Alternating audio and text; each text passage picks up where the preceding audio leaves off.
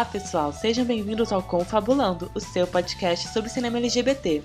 Eu sou Fabrício Azevedo, jornalista por formação e apaixonado por filme, e resolvi criar esse espaço para a gente debater como gênero e cinema conversam entre si.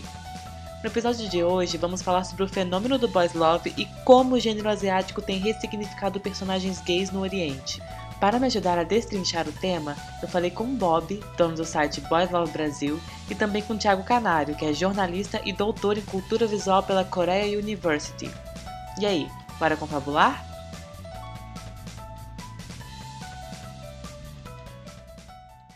Você já ouviu falar de BL?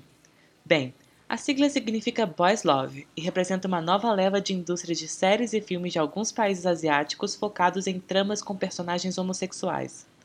O termo acaba se misturando um pouco com o yaoi, gênero de mangás e animes gays e literatura focados em personagens LGBTs. Até hoje não existe uma diferença muito clara entre ambos. Aqui vamos usar BL para designar essas séries e filmes com atores.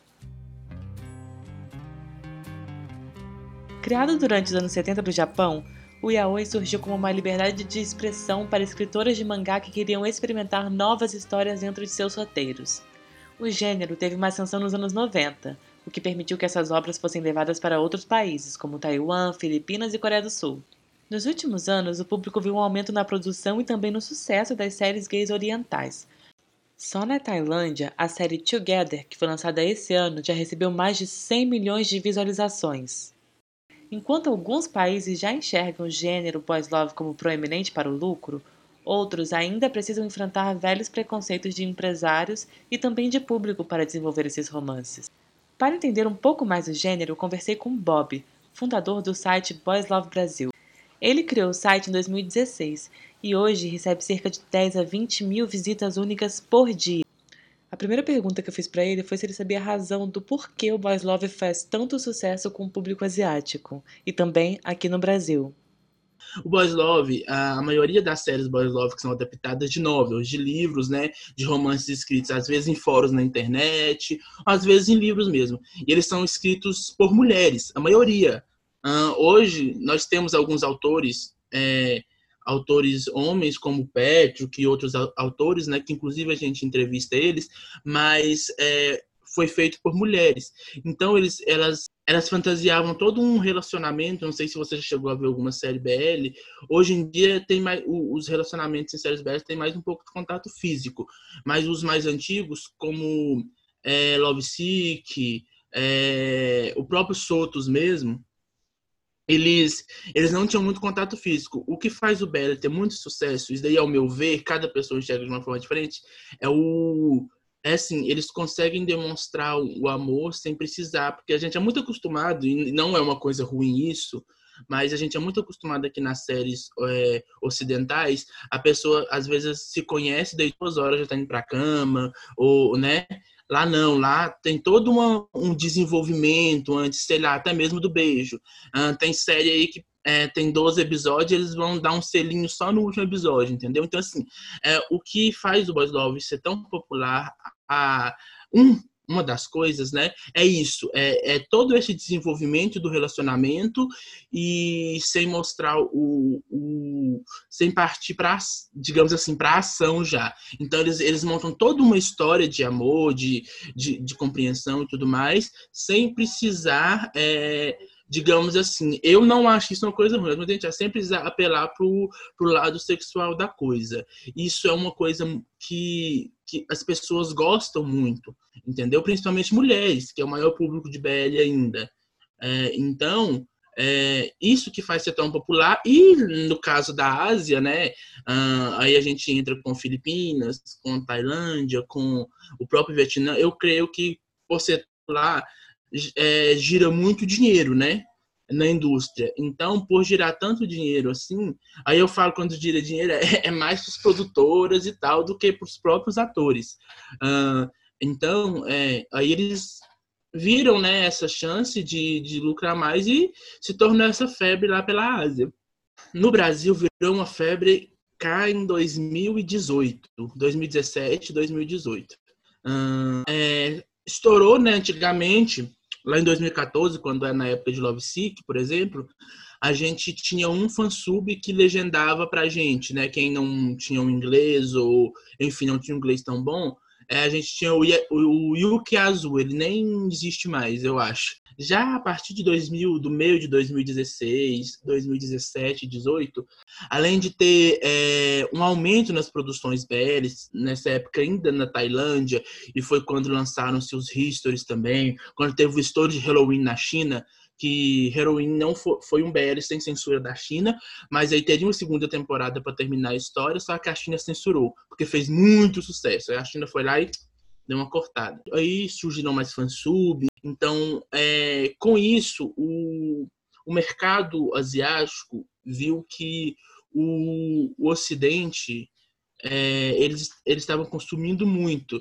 Foi a partir daí, dessa dessa visão que a própria indústria tailandesa teve que o Ocidente estava consumindo esse tipo de coisa, começaram a olhar para cá também e foi se popularizando. Não foi uma coisa que aconteceu tão rápido assim.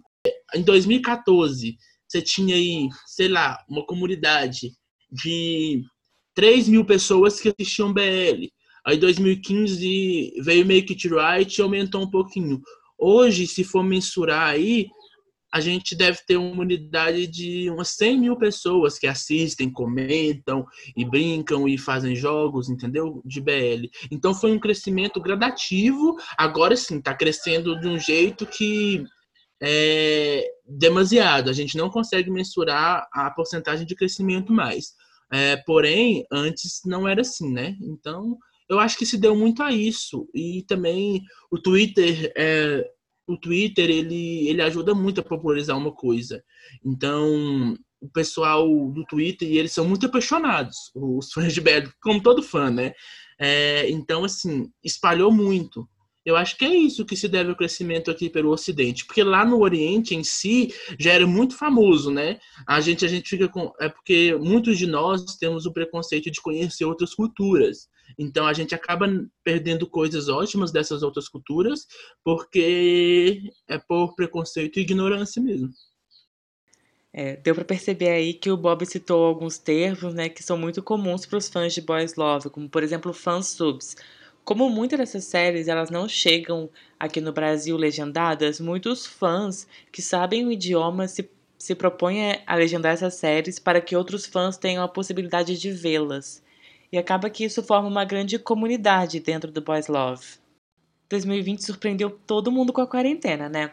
Enquanto aqui no Brasil e em outros países inúmeras produções foram pausadas, a indústria do BL continua a todo vapor. Por isso, eu perguntei pro Bob como funcionou a produção dessas séries durante esse período. É, teve duas que fizeram bastante sucesso, que chama-se Game Boys e Hello Stranger. Aí foi lançado pelas Filipinas, né? E elas foram todo gra... era, elas eram elas retrataram o relacionamento à distância. E foi uma coisa, assim, super legal, entendeu? É, foram poucos, eu pude ver alguns making-offs, por exemplo, de Hello Stranger, foi uma série que eu gostei muito. Eles gravavam num galpão grandão, grandão, grandão mesmo, e, e faziam cenários ali, ficava no máximo três ou quatro pessoas. Então não ficava aquela aglomeração enorme, tanto é que eles é, as Filipinas, quando eles começaram a gravar essa série, eles estavam em quarentena parcial, algumas em total, né? Mas eles estavam em quarentena parcial. Então, assim, podia ter, é, sei lá, acho que 10 pessoas no mesmo espaço apenas. Uh, então, assim, foram lançadas e, e, produzidas durante a quarentena. Inclusive, Game Boys, que é o que fez muito sucesso, teve que dar uma pausa de 15 dias, porque Manila que é, um, acho que Manila é a capital das Filipinas, eles, eles fizeram um lockdown completo lá uma segunda vez. Aí durante esses 15 dias de lockdown completo, a série não foi ao ar, porque não se pôde gravar ela, entendeu? Então, assim, ela foi gravada e produzida realmente durante a quarentena. Na Tailândia, eu não eu não tomei conhecimento, teve, eu creio que nós, nós temos um BL que está passando, que é So Much in Love, o próprio sucesso Still Together também foi gravado aí, mas lá a quarentena era, era mais flexível, né? Então, assim, é, foi... Eu acho que a indústria BL não foi tão afetada assim por causa do Covid, lá na Ásia, na Ásia. Hum, teve alguns cancelamentos, alguns adiamentos por causa do BL, do, do Covid. Por exemplo, nós tínhamos a Chosen Stars, que iria estrear agora em novembro, e foi adiado para é, para ano que vem, não falou um mês correto. Mas, no geral, não foi tão afetada assim. A indústria se manteve, entendeu? Como o Bob disse, e também como é de conhecimento por parte dos fãs de BL, a maior parte do público dessas séries é formado por meninas adolescentes. Apesar de ter personagens LGBTs como protagonistas, o que é uma vitória para uma representação nas telas, muitas vezes essas tramas acabam caindo em estereótipos perigosos. É uma questão muito complicada isso daí, porque há uma grande discussão, aí quando eu falo discussão no sentido de briga mesmo, infelizmente, uh, aqui no, porque pra gente aqui no Brasil, né, no Brasil, no Ocidente, eu creio, é bem claro que, que, que, que Boys Love se trata de uma relação LGBT, né? Isso daí é claríssimo, são dois homens ali. Só que o, o, o, o pessoal do, do do, do Oriente, eles, a gente vê muitas entrevistas, muitos atores e até mesmo diretores é, batendo na tecla que não se trata disso. É, é, dois irmãos, é dois amigos, não sei o que, não sei o que. Então, assim, eu, eu acho que ajuda no, no. Se você olhar, assistir de maneira correta, no, não de maneira, não a interpretação, mas em si, se você enxergar que ali é, tem duas pessoas do mesmo sexo em uma relação e que sim representa é, uma, uma comunidade que luta, que coisa, sim, mas muita gente não olha com esse olho, entendeu? Então, é, eu, eu creio que eu converso com algumas pessoas da Tailândia, a gente conversou com o Petro, que ah, o próprio Aan, que é um diretor famoso lá na Tailândia, ele dirigiu séries famosas como Two Moons, ele tem dois filmes BLs também, que é Present Perfect e Present Still Perfect, que são ótimos também, aí eu recomendo, são filmes muito bons. É... Ele falou em entrevista recente, que nem foi ao ar ainda pra gente, que a gente vai pôr a semana que vem, a entrevista dele, ele, ele falou que não representa muito lá na Tailândia, não. Uh, inclusive que é, ele, deu, ele, ele deu declarações bem polêmicas falando que tem atores e, e, e produtores mesmo que ali na frente das câmeras, dos fãs, é uma coisa. Mas quando vão pro camarim, é, eles nem se olham na cara um do outro e nunca nem que encosta um no outro, entendeu? Então, assim, eu não sei até onde o, o BL é tratado como representatividade lá, porque a cultura da Tailândia, Uh, eu não vou falar do Taiwan, porque o Taiwan já veio com uma representação totalmente diferente dos BLs.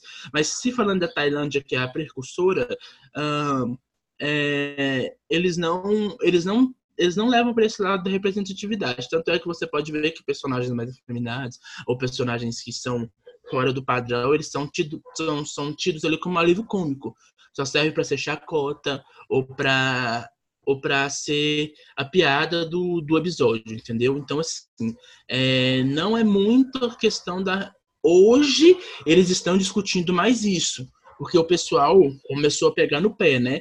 Tanto é que é, a, temos aí uma grande produtora de BL lá da Tailândia, que outro dia fez uma piadinha transfóbica com uma das principais atrizes deles. Então, assim, você vê que apesar deles estar ali retratando uma, uma comunidade segregada, uma comunidade que sofreu e, e lá ainda mais sofre muito no, no Oriente, né? É, às vezes até mais do que aqui, apesar que isso é uma contradição, porque o Brasil hoje é um dos países que mais matam LGBTs no mundo, mas enfim, é, aí é uma contradição muito grande. É, essa questão a gente tem que ter muito cuidado, porque eles, eles agora que começaram a discutir de realmente, de fato, a representatividade nos BLs. Lógico, temos, temos BLs tipo um tio Meet Again, que, sei lá, tá muitos anos, digamos assim, à frente, porque ele discute de uma forma, por exemplo, ele trata o suicídio de pessoas LGBTs lá nos anos 80, que os, né, eles suicidaram porque os pais não deixavam. Então, assim, já é uma coisa mais que está à frente, mas assim, começaram a discutir representatividade. Aqui, para nós, a gente discute mais isso, é uma coisa ótima, é o que eu sempre bato na tecla, quem acompanha as redes sociais da Boys Love, as minhas redes sociais pessoais também, sabe que eu falo muito disso, que não tem como você falar de, de, de BL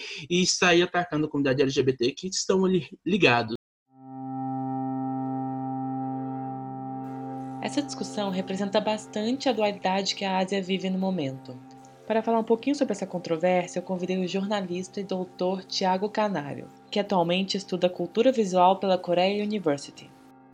Eu acho que o BL cria outras narrativas sobre a masculinidade né, e a sexualidade do homem asiático, mas não necessariamente sejam estereótipos.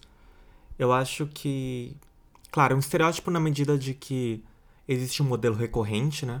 Então, muitas dessas obras têm o mesmo tipo de estrutura, então apresenta personagens com problemas, vivências e resoluções muito semelhantes, e isso poderia ser um estereótipo, mas eu depende do, acho que depende do tipo de consumo que se faça, né?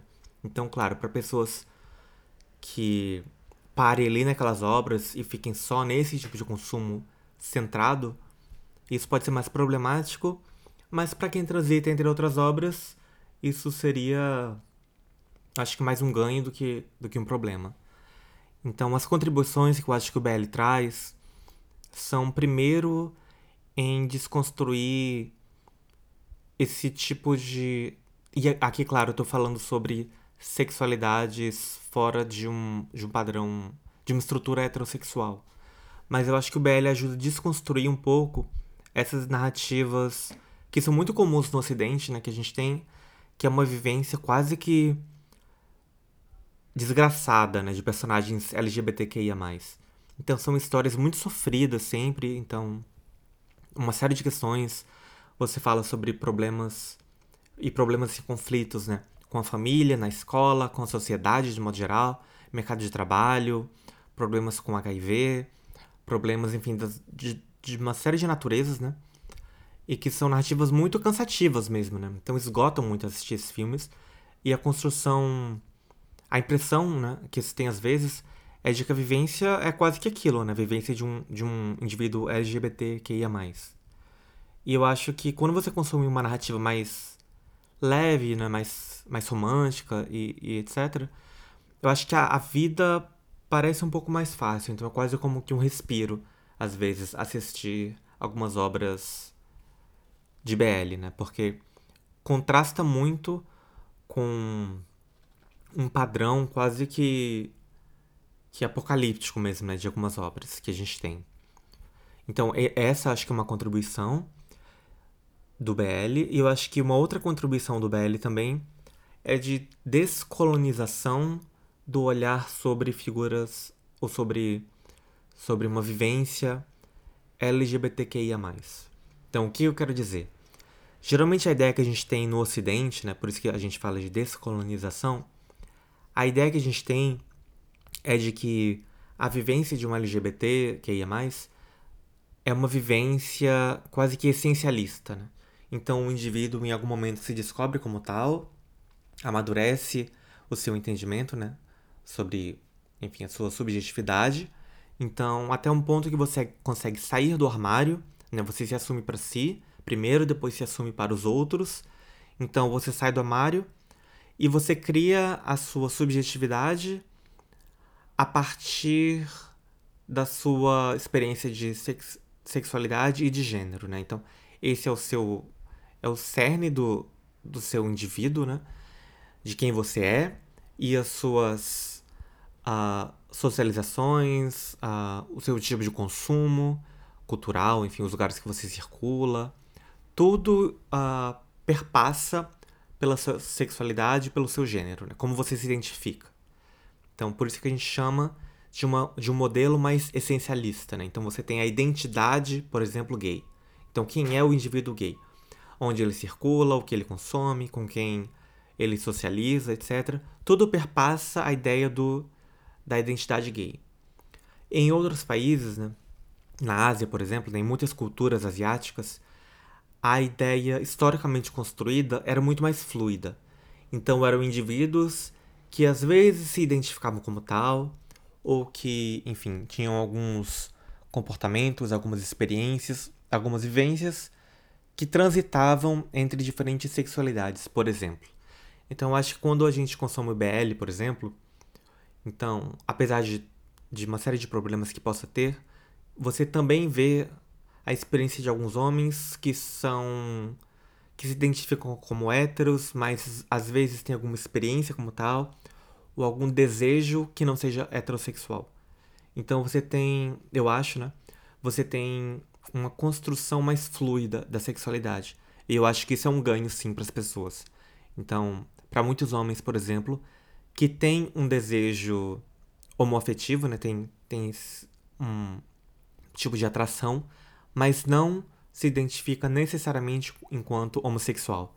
Então eu acho que o BL abre algumas portas para esse outro tipo de vivência, que eu acho que sim é um ganho. Um dos problemas, eu acho, é que, na verdade, apesar de ter essas qualidades, o BL, de algum modo, é uma narrativa que foi muito. uma narrativa que é muito centrada no romance. Então é uma narrativa que em alguns aspectos soa inclusive infantilizada, né? Então são muitas.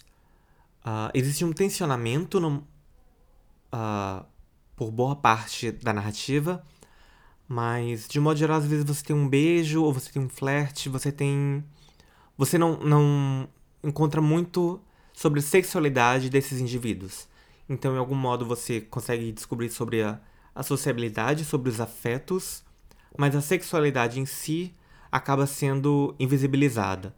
Então, eu acho que o problema de com BL, em alguns modos, ou o problema da construção que existe da sexualidade no BL, é porque o erotismo, em alguns modos, é apagado, né? diminuído.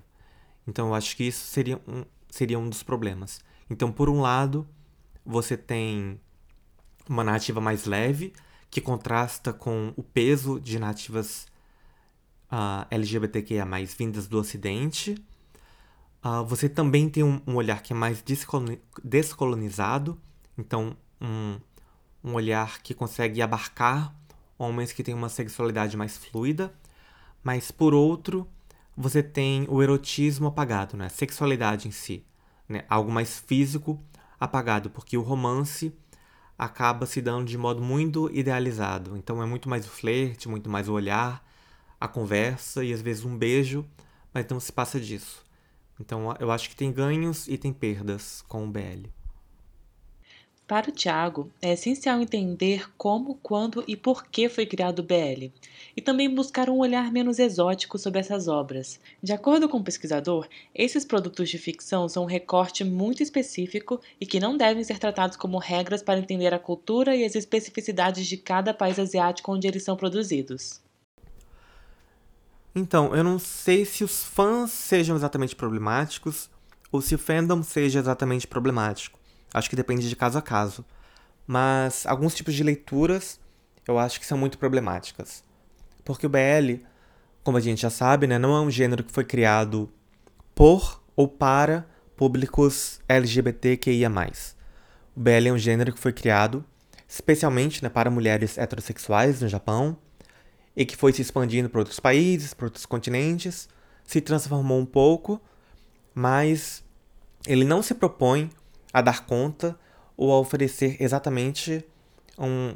um a, ele não se propõe a instrumentalizar indivíduos para lidar com populações LGBTQIA.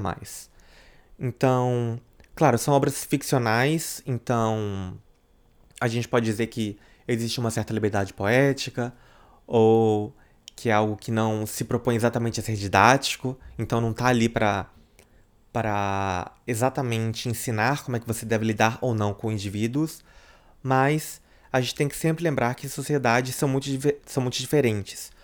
Então, em alguns países, por exemplo, da Ásia, alguns dos leitores só têm contato com o que seria uma vivência não cisgênero, não heterossexual, a partir dessas obras.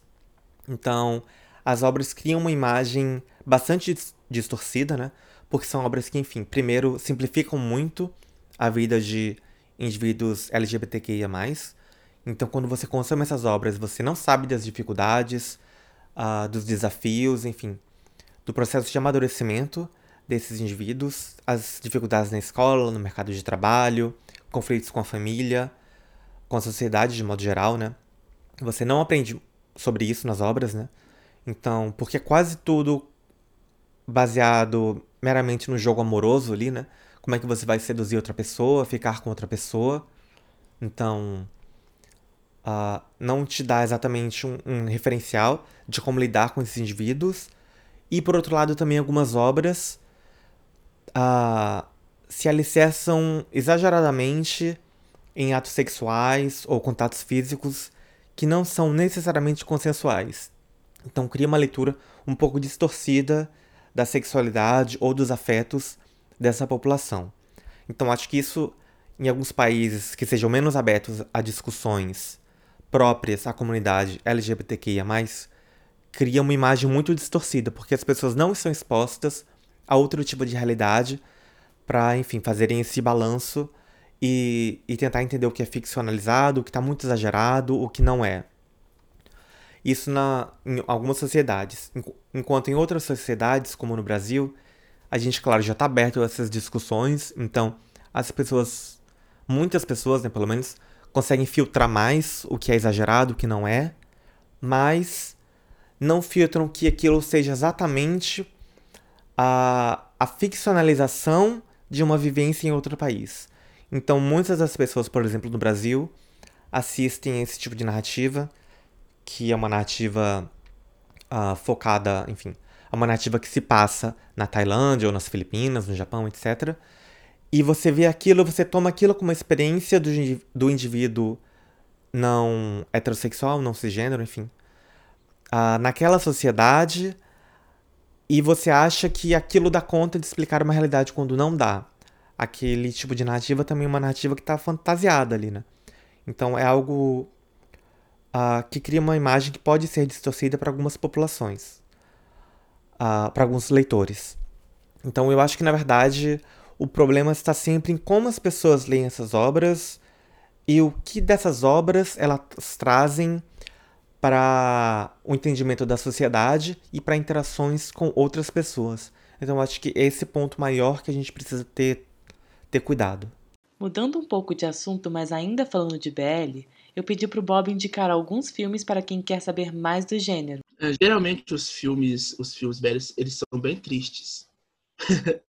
Não vou mentir. É, geralmente o filme é mais triste do que as séries, né?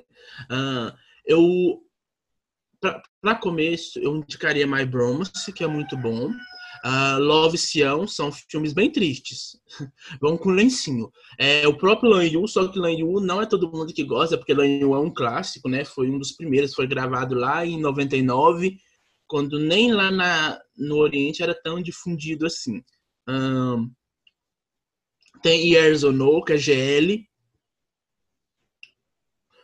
São esses filmes assim que são os mais populares. Tem outros, só que eu não indico muito por conter é, cenas e, e conter coisas que eu não indicaria para uma pessoa que está começando. Na verdade, eu não indicaria para quase ninguém, porque assim são cenas e, e elementos que não condiz muito com uma coisa que eu gosto, ou que eu gosto de pregar, que são cenas abusivas, cenas de tortura ou, ou até mesmo estupros, entendeu? E por último, Bob, deixa seus arrobas para as redes, tanto para a rede do Boys Brasil como para outras redes e extensões desse projeto. Nós temos, nós somos o grupo, é, o grupo BLB, né? E registrado na forma de a Boys Love Brasil Company, nós temos é o site principal, que é o site blb.com. Lá você vai encontrar notícias de BL, K-pop, andoramas, é, notícias relacionadas à comunidade LGBTQIA+. Nós temos projetos como Setembro Amarelo, o Mês do Orgulho, o BL Awards é, e o Vozes que Precisam Ser Ouvidas. Uh, estamos trabalhando com esses quatro projetos lá. Nós temos a loja né, da Boys Love Brasil, que é lojablb.com, ah, você vai encontrar artigos de BL, K-pop, almofada, camiseta, é, canecas, enfim, tudo do, do mundo BL, K-pop, doramas, LGBT, nós temos muitos artigos LGBTs lá também. É. Temos a editora, que é editorablb.com. aí eu não sei se nem se eu posso, eu deixo um convite para você, para quem escreve, para quem ou quem pretende escrever, que além de ter criado a editora, a gente criou uma plataforma de ensino gratuita no Moodle, onde tem lá é, aí é uma plataforma online de ensino, lá tem videoaulas, matérias, textos, tudinho ensinando é, a pessoa a, a gêneros, a gêneros textuais, tipos de narradores, vozes, como construir um personagem, um monte de coisa. Então a gente criou uma plataforma de ensino, a plataforma chama-se Inspira-se, que assim a, é, busca, a, vai buscar ajudar uma plataforma colaborativa gratuita, é, vai ajudar as pessoas que querem escrever e publicar de maneira, digamos, profissional a a, a, fazer isso, entendeu? Então a gente tem toda uma equipe que ajuda. Então convidar vocês a conhecer o site da editora, ver nossos projetos. Se você já é um autor e quer publicar por uma editora, lá também tem todos os passos que vocês precisam. A gente tem algumas regras para publicar conosco, né? como por exemplo histórias que romantizam violência excessiva, uso de drogas, ou romantizam estupro e outros, outras formas de abuso, a gente não aceita. O que é romantizar? O pessoal confunde muito quando eu falo isso. Eles falam, ah, então não pode conter? Não pode conter, desde que seja para reeducar, para mostrar que está errado, que ele é errado. Não é romantizar, tipo, a gente vê muitos filmes, muitas séries, muitos livros romantizando isso. Isso é uma coisa que a gente entrou em consenso, nós, o corpo diretor da Boys Love Brasil, entrou em consenso que não era uma coisa legal de se espalhar, né? Então a gente tem essas regras. Para quem quiser seguir a gente nas redes sociais, no Instagram é @boyslovebrasil, no Twitter também é @boyslovebrasil e no Facebook é b.com/blbgrupo. Nós temos aí o canal no Telegram também, que é Boys Love Brasil 1, e temos um grupo no WhatsApp também, para quem quiser ficar acompanhando, interagir com nós. Lá no grupo do WhatsApp nós fazemos muitas chamadas lá para falar de BL, fazemos é, Watch Parties também para assistir o, alguns BLs. Temos uma lista lá que quem entra a gente indica, uma lista não hoje em dia não está pequena, eu acho que já deve ter uns 70 nomes lá para o pessoal ver entre séries, filmes e tudo mais de todos os países que produzem BL. E quem quiser conhecer mais nosso trabalho é só entrar lá. Se quiser fazer parte da equipe também, a gente recebe, só mandar mensagem e tudo mais. E eu acho que é isso. Muito obrigado, Bob. E se vocês quiserem seguir o Thiago no Instagram, ele é HelloNix. H-E-L-L-O-N-I-X. Mas esse perfil é mais dedicado para drag que o Thiago tem. Se você quiser seguir ele no Twitter, é arroba Thiago Canário. Então é isso, gente. Siga o nosso podcast no Instagram, confabulandopod. Também aproveita para seguir nosso podcast nas principais plataformas de streaming, como Spotify, o Deezer, Apple Podcasts e Google Podcasts. E a gente também está no Orelo. É muito importante você acompanhar a gente nesses sites, porque lá você fica sabendo na hora quando a gente lança um episódio novo. Muito obrigado e até semana que vem. Tchau, tchau!